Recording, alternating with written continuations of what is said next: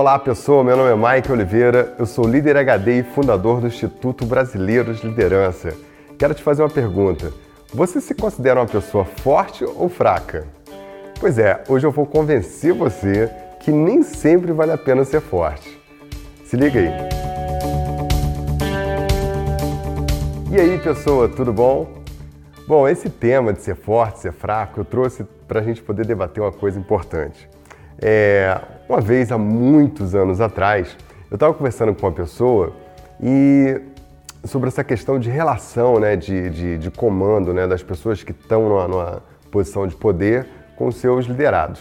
E aí a pessoa falou assim, ô oh, a pessoa tem que ser forte com os fortes e fraco com os fracos. E aí isso dentro de um contexto, né, a gente conversando, e eu pensei sobre isso e realmente é verdade, né? É, eu pensei o seguinte: o sujeito que é forte com os fracos e fraco com os fortes é covarde, né?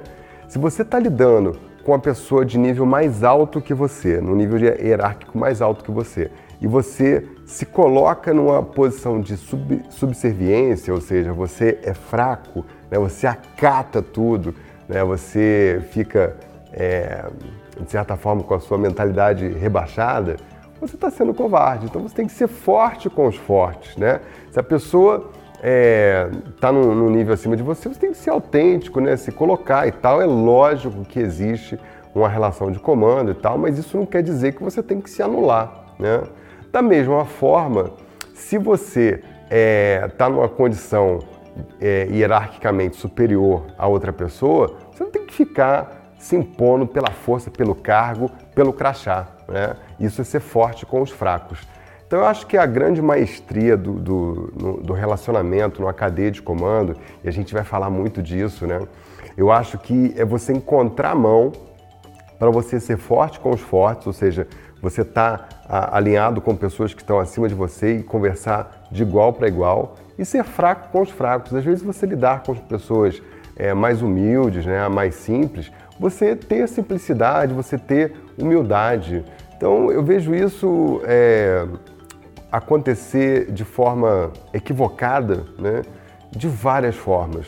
Então, seja você falando de uma forma muito sofisticada com alguém que não vai entender o que você está dizendo, né?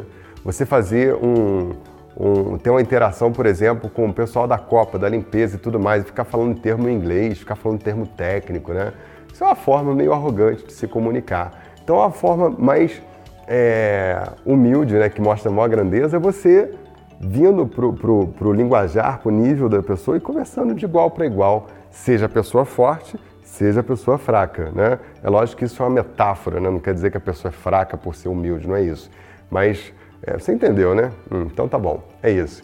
Então, seja forte com os fortes, seja fraco com os fracos. Cuidado com as palavras, né? Seja gentil, e você vai conseguir né, tranquilamente se comunicar e dar seus comandos com simplicidade, sem precisar colocar o seu crachá na mesa. Né?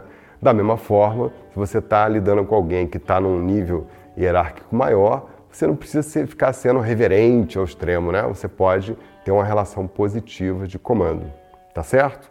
E aí, você é forte com os fortes e fraco com os fracos?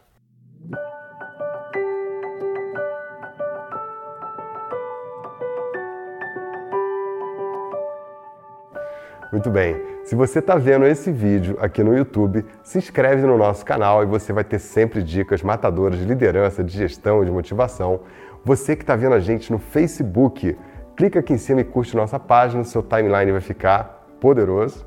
E você que está ouvindo a gente aí no podcast, você que é ouvinte do podcast Líder HD, curte, comenta, compartilha, manda sua mensagem para a gente, participa desse programa, porque a sua participação é que faz esse negócio ficar cada vez melhor.